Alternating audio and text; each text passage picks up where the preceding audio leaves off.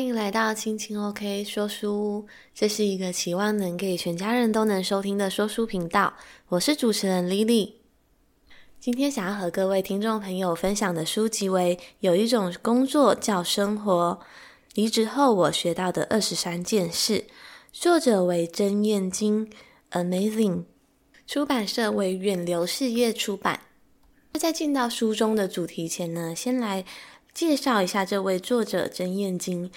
嗯，他其实我第一次看到他的文章，然后就觉得，诶，这个人的写作风格还有他的文字非常的真诚。那其实我第一次看到他的文字是在一个叫做“女人迷”的平台上面，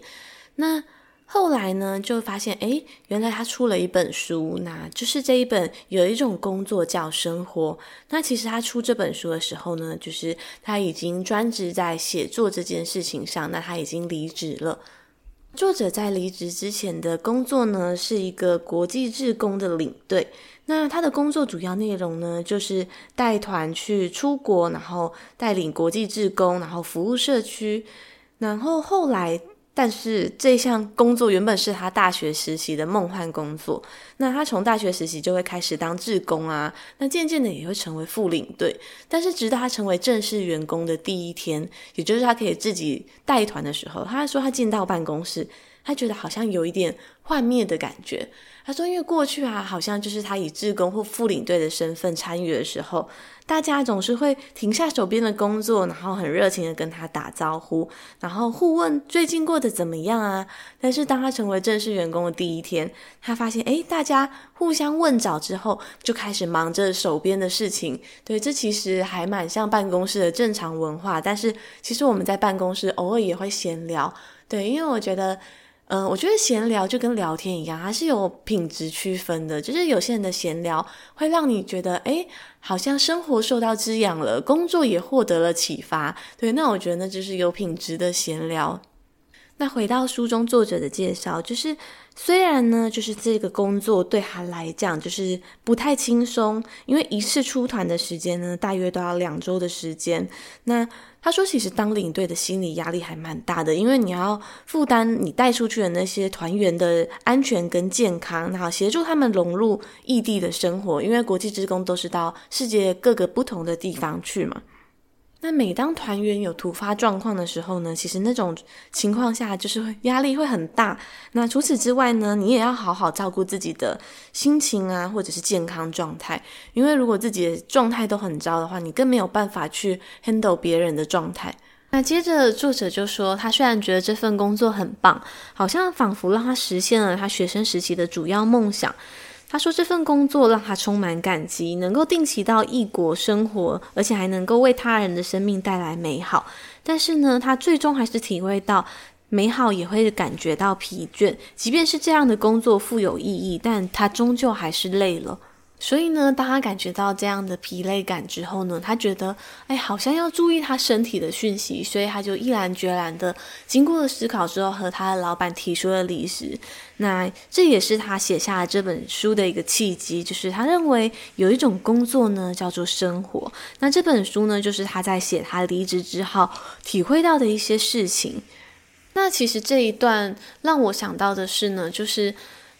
其实就算是。我们做着自己很喜欢的事情，但是我们的身体依然是有它的极限，身体一样是会感觉到疲惫。但我觉得，尤其是在做自己喜欢的事情，要特别的注意，对，因为我觉得有时候你可能会觉得说，诶，这是我喜欢的事情，那我应该要乐此不疲，对，才对。但是其实身体还是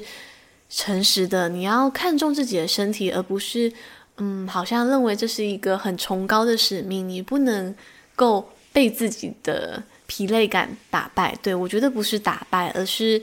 嗯，人的身体本来就有极限。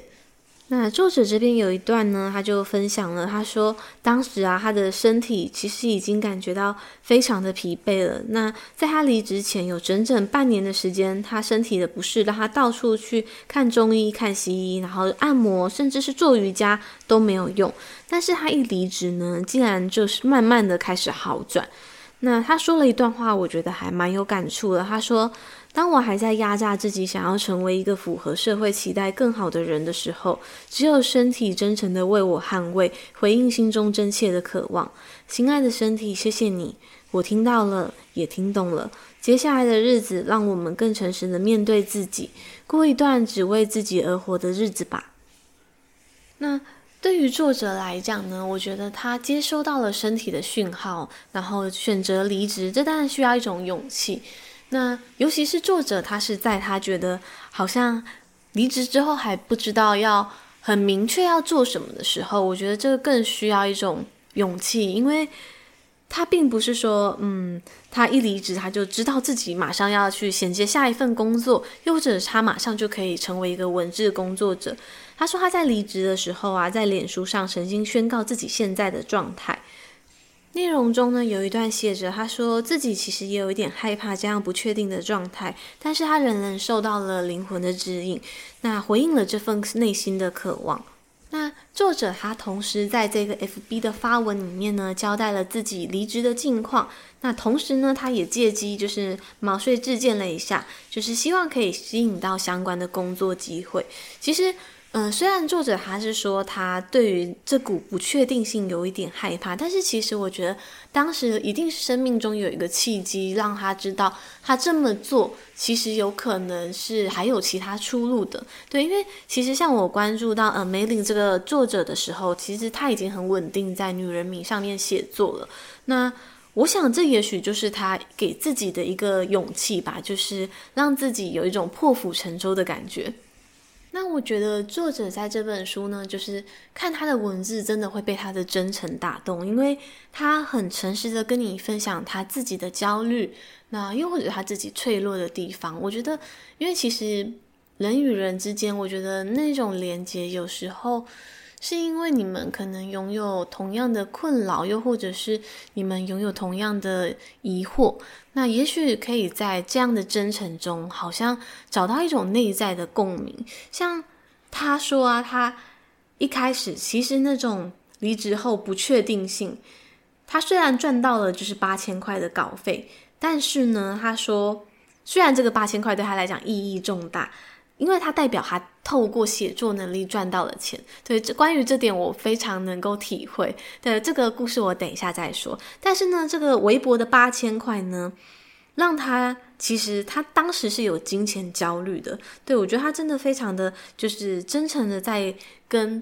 很多人分享他离职后所遇到的种种，并不是只有告诉你说，哎，离职之后他过着是同时幸福快乐的日子。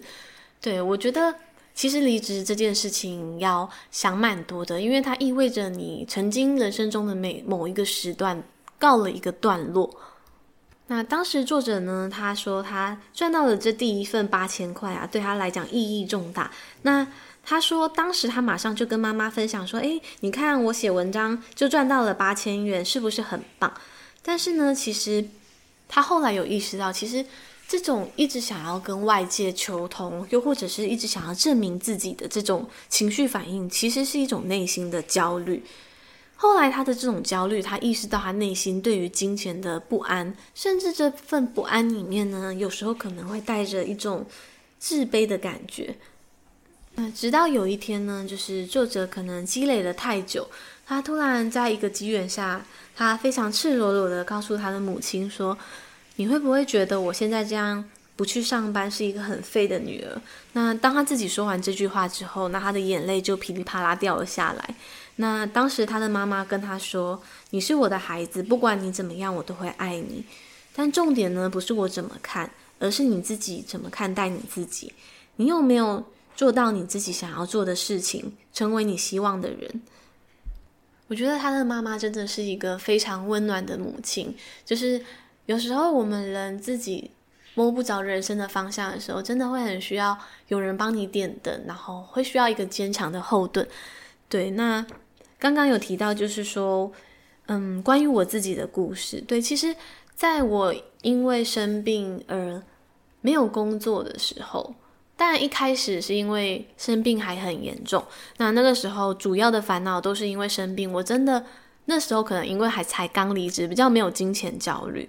对，然后主要的心力跟关注点会放在自己的病情上，那其他的事情都不会去想到。对，所以才会更觉得说，诶，人在健康的时候有很多的梦想，但是一旦你没有了健康，你真的就只有希望自己身体健康这个梦想。对，那后来就是历经了一场就是重大手术之后，那我也开始就是调养，那慢慢恢复，但是一直到我恢复到快要衔接回职场这段时间，其实我是有蛮严重的金钱焦虑的。就是我一个人在家的时候，我会舍不得开冷气，那很热。那又或者是我会觉得说，诶，反正只有我一个人在家，又或者不用开这么多灯。对，突然觉得好像我阿公，对，我以前阿公是非常省的，他以前白天的时候在阿公家是不能开灯。不过其实我后来想一想，这件事情对我来讲，也许是一件好事，就是在我现在这个时候，我就意识到自己。拥有金钱焦虑这件事情，那并开始去思考我跟金钱的关系。那我觉得金钱焦虑来自于一个内心的想法，会多过于你现在拥有的钱的数量。对，有一些人他们明明很有钱，可是他们对于金钱是非常的不安，感觉到焦虑。对于未来发生的不确定性，他们会觉得自己好像。需要预备很多的钱或很多的资源，才能够因应未来所发生的种种事情。所以说呢，厘清自己焦虑的来源啊，将有助于你厘清自己跟金钱的关系是什么。在心理学上呢，有一个探讨有关人类总是感觉到欠缺感的这种心理状态，称之为稀缺心态。当稀缺心态呢发生在人身上的时候呢，就会开始虏获人的注意力，甚至改变人的思考方式，影响人的决策跟行为。甚至有研究指出，很多穷人他们可能一辈子都没有办法摆脱缺钱的困境，并不是因为他们不够努力，而是因为这种稀缺的心态所造成的。那么会谈到金钱焦虑与这个稀缺心态，主要是因为在我们一直拥有。金钱焦虑，在这个稀缺心态里头，我们会为了去追求我们感觉到欠缺的东西，很有可能会忽略掉更有价值的事物。比如说，我们为了想要赶快赚到钱，或者是省下某一笔钱，我们就会做出某一种不明智的选择。比如说，为了省钱吃过期的东西，为了赚钱一天只睡三个小时。那么这样的话呢，就很有可能因为这种稀缺感而造成我们必须付出更惨痛的代价。那么接着谈回作者的例子后呢，很多他身旁的朋友都说他很勇敢，就是怎么有办法让自己的人生陷入一段空白期，就是不知道自己下一步该何去何从，感觉好可怕。对，很多人会对于这种未确定的感觉感觉到不安，但是呢，作者他觉得这是一个很珍贵的时间，让他有机会自我探索。那我觉得在我们。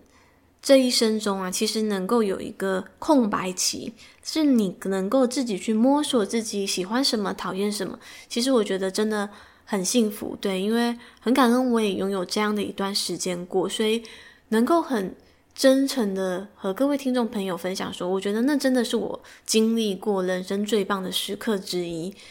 那在我们从小求学阶段，小学、国中、高中。那大学或者是有些人念了研究所，那之后就步入职场，好像每个人都这么做，那就是一个阶段接着一个阶段。可是这些阶段如果接着很紧密，好像都没有好好去探索自己的机会。当然，也有一些人他们在过程中就尝试了很多探索，这也是有可能的。但是对我而言呢，就是因为时间就是这么的不够用。对，以尤其是以前是学生的时候，花了很多时间在读书，那有时候连觉得自我探索都是一种浪费时间。那直到我后来就是休养的时候，我尝试了画画，然后又尝试录制了 Podcast 的节目。那当我再次回到职场的时候，我觉得这些全都是一个能量，甚至能够让我在工作上班的时候感觉到更开心，因为我知道。自己探索之后，在我的心灵深处有什么东西支撑着我？所以作者呢也说，给自己的人生一个机会，那让自己知道自己还有哪一些可能性。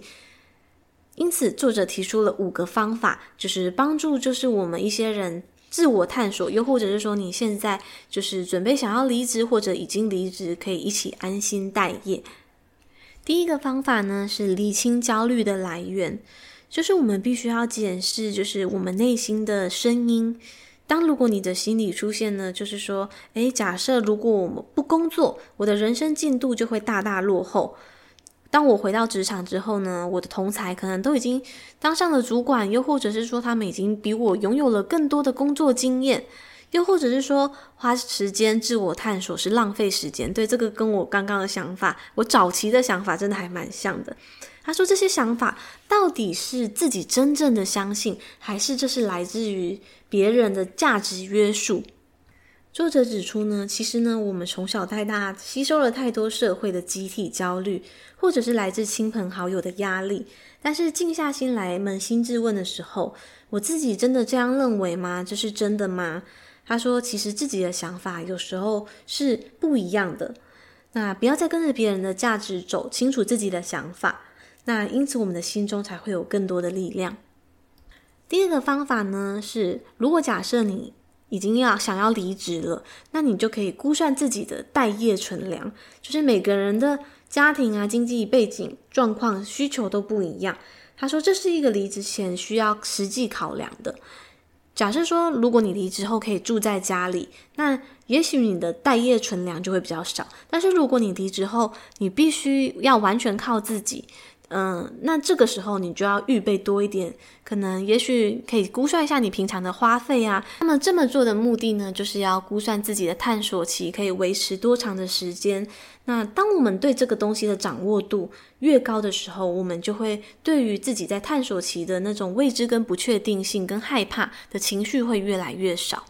接着第三个呢，就是告诉你身边的重要他人，也许是家人或者是你的亲密友人，可以告诉他你的这个计划。那如果你的家人有很多的疑虑，你可以试着解释给他们听。那如此一来呢，也可以让他们知道，就是说，诶，这个计划是你谨慎考虑过的，而不是就是想到什么做什么。这也会让他们放心很多。那我觉得在他们放心的情况下呢，就是。你决定去做这件事情，也会得到一种情感上的支持。对，像我个人是蛮需要情感支持的。对，虽然有一些人他们可能会觉得就是义无反顾，不管别人说什么，我就是要去做什么。但是我觉得，嗯，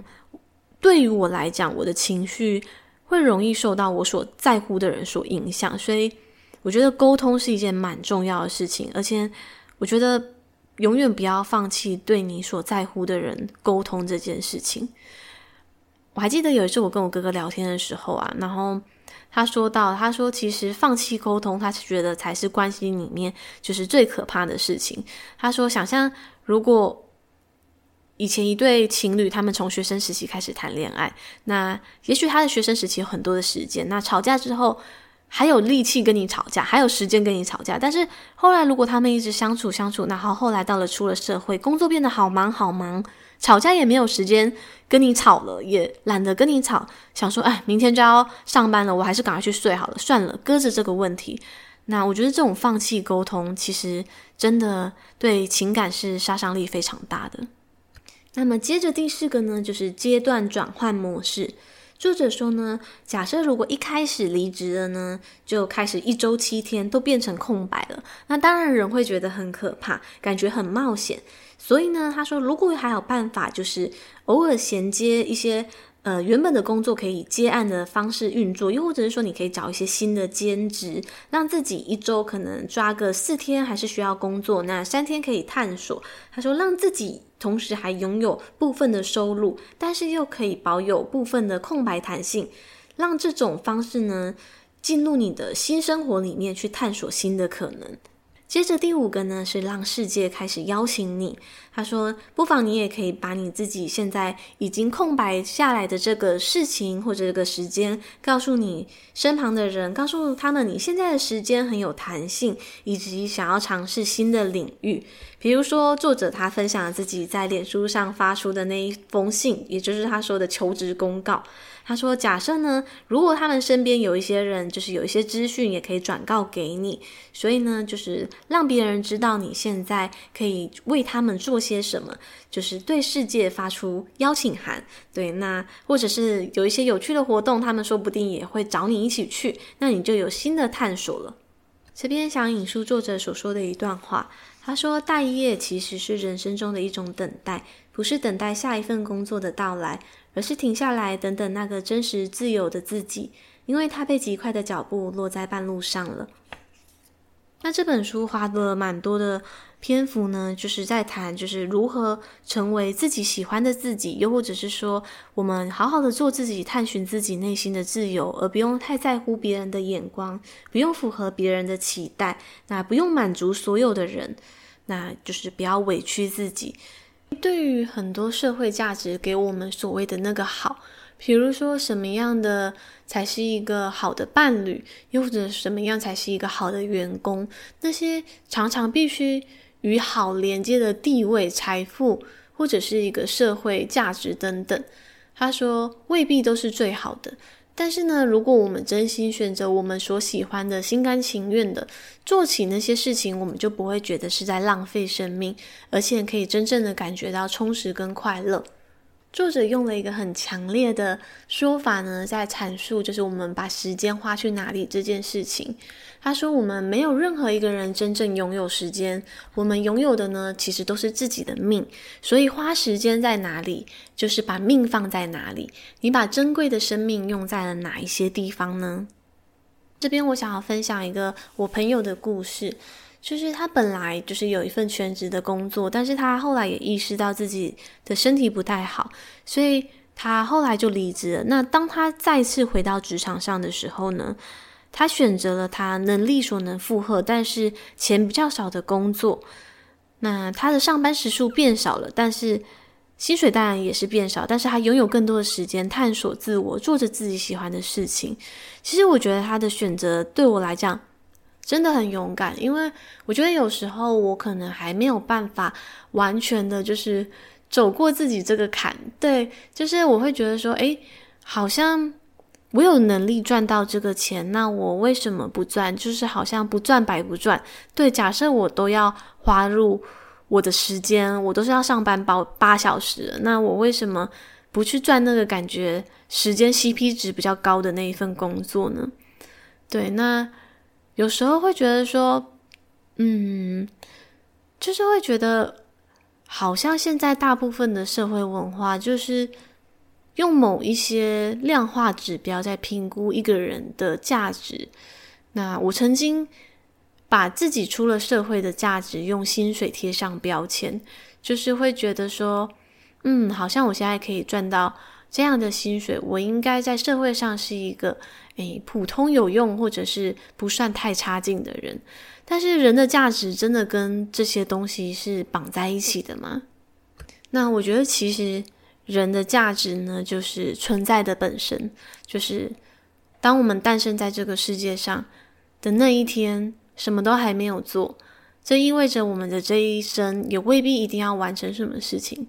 就是我觉得光是存在本身就是有价值的，所以这一生只要为着自己的快乐，我觉得这就是人生的价值吧。在我读这本书的时候呢，我会觉得自己跟作者是非常亲近的。那我一直相信人如其志，就是一个人写出来的文字呢，就是好像就是会。像是你一个人内心的状态，有时候我甚至会觉得说，我写出来的文字好像，嗯，它是一个比外在，就是我平常在跟别人上班的时候的那种状态更真诚的我。对，所以我觉得读这本作品的时候，会觉得一种共鸣跟一种被理解的感受。就像我刚刚讲的那段文字，就是我在书里面也找到了一段共鸣。他说，有时候决定要做什么需要很多勇气，可是选择不做什么则需要更加勇敢。慢慢走，为了更安稳、更平静的生活，为了跟自己更靠近一点，跟爱的人拥有余裕谈心、散步、吵架，为了在悲痛发生时保有更长的修复时间，为了好不容易来到这个世世界上细细品味。为了所有所值得的人事物，耐心等待，用心陪伴，逗留一生，终不后悔。这一本书的副标呢，叫做《离职后我学到的二十三件事》。那离职后，人生并不是从此就没有问题了嘛，对不对？对，作者他说，他本来以为啊，成为自由工作者，在他离职之后。这是他的一个目标。那他说，他原本以为这样人生从此就会过着幸福快乐的每一天，但是事实上呢，并不是。他说，即便他在这个过程中好像穿越了很多的恐惧跟迷惘，最后呢，终于探索出一条自己想要成为的人的那条路上，但是呢，他的人生路上依然还是伴随着挑战。那他必须要不断的迎迎向这个未来的。种种挑战，他才能够突破重围。但是呢，他说，其实啊，真实的大家每个人都是一样的。他说，每个人都一样辛苦。他说，但是如果你选择做自己喜欢的事情，至少呢，你是甘愿那种疲累。不过这边小提醒，又碎碎念一下，就是我觉得，即便做自己喜欢的事情呢，就是当意识到那种疲惫感的时候，还是要给自己休息的时间。对，因为休息是为了走更长远的路。如果想要一直做着自己喜欢的事情呢，我们必须要累积我们身体的能量，就是不能一次就把它给耗尽了。所以累的时候要自主休息是一件非常重要的事情哦。那么来到节目的尾声，想问听众朋友一个问题。就是你觉得幸福是对你而言是什么呢？对，那我觉得有时候能够在别人的认为的幸福中呢，好像去反思自己定义的幸福。当然，别人的幸福跟你不一样，但是如果他别人觉得那是一个幸福的事情，我觉得说不定，如果你还不知道幸福是什么的话，可以当成一个参考的方向。因此呢，在这边我想要分享书中提到一位来自西班牙、长期旅居在日本的摄影师，他分享了日本人的幸福秘密，总共有四个小事情。第一个是喜欢你喜欢的事情。也就是说，有没有什么样的事呢？不需要额外的动机，只要你有机会，就会自动自发的想要去做，而且非常的享受在其中。可能是很日常的吃饭啊、睡觉啊、洗澡啊，又或者是你很喜欢画画啊、看书、旅行、运动等等。那第二个让人感觉到幸福的事呢，就是你所擅长的事情。因为很擅长呢，所以做起来得心应手，不会感觉到费力，而且还能常常被称赞。比如说，你非常擅长做简报，又或者说，如果你的人格特质是非常善于聆听，或者是很有亲切感，这些你所擅长的事情呢，能够成为你的优势，因此呢，也更容易让你建立起自信。那第三个呢，就是别人会付钱给你做的事情。就是别人愿意用金钱来帮助你完成的事情，那可能是你所喜欢或擅长的事情，但是别人却愿意付钱来做你喜欢的事，诶，对，这就又让人家觉得很幸福嘛。那第四个呢，是世界需要的事，就是我们可以想一想，这个社会、这个世界需要什么？也许是一个很棒，都还没有人想出来的设计点子，那也许是温暖和爱，那又或者是一种平静的感受。对，我们可以想一想，这个社会需要什么？也许是更少的贫穷，那减少环境污染，不再有战争等等。就是任何你所在意，那觉得这个世界上需要的价值是什么？他说，当这世上面的这四件事情彼此在交集的时候，那那样事情可能就会是你人生非常幸福的事情。那就作者而言呢，他觉得能够结合上述四件事情，喜欢的事、擅长的事、能赚钱的事、对世界有益的事，他觉得就是透过写作这件事情了。当作者成为专职的文字工作者后呢，稿费就会变成他的收入来源，而这件事情也是别人愿意付钱请他做的事情。而且他觉得这件事情富有世界社会关爱的使命感。他知道有人需要自己分享的文字，那他也许借由分享自己受伤的经验，那怎么从失落中站起来？那这些可能可以帮助某一些人找回内在的力量。那么最后呢，就是呼应本书的书名，有一种工作叫生活。在节目的第四十八集呢，分享一本叫做《反时间管理》的书，它里面有提到啊，就是我们的个人生活不必成为工作祭坛上的牺牲品。那么总结这本书呢，作者想要告诉读者的呢，他是说他并不是一开始就很有勇气才做了离职这件事情。他说：“我并不是储备了勇气才出发的，而是在过程中逐渐长出了勇气。”在摸索的这段期间，渐渐的搞清楚自己喜欢什么，不适合什么，才慢慢的长出了自信。那么这本书呢，最主要是想要告诉他的读者，认识自己是谁，诚实的回应心中的渴望，踏出成为自己实践的路。这个计划可能永远没有好或对或错，也不需要跟任何他人比较。因为活在你的生命里，只有你自己，一切的感受，不管是快乐、兴奋、痛苦、压抑，都只有你自己感受与承担。希望透过本集节目呢，能够让各位听众朋友，就是思考一些对于生活的调整，又或者是找回一种对于生活的热情跟勇气。那最后，想要用作者的一个小标，跟各位听众朋友一起思考，就是我们最后会带着什么样的表情语气，来说自己现在做的事情呢？就是假设，比如说此时此刻的你正在做什么？那如果你把自己抽成第三人称上帝视角的话，你会觉得你现在这一天在做的事情，你快乐吗？你会带着怎么样的表情跟别人说这件事情呢？欢迎你留言跟我聊一聊，你今天做了什么。那么，希望此时此刻回想着自己这一天发生了什么事情的你，脸上是带着神采奕奕的表情，开心的微笑，幸福的笑容。那感谢你收听我的节目。如果喜欢我的频道的话，请分享给你的亲朋好友。那也可以留言跟我聊一聊你今天做了什么哦。那我们下回阅读时光见喽，拜拜。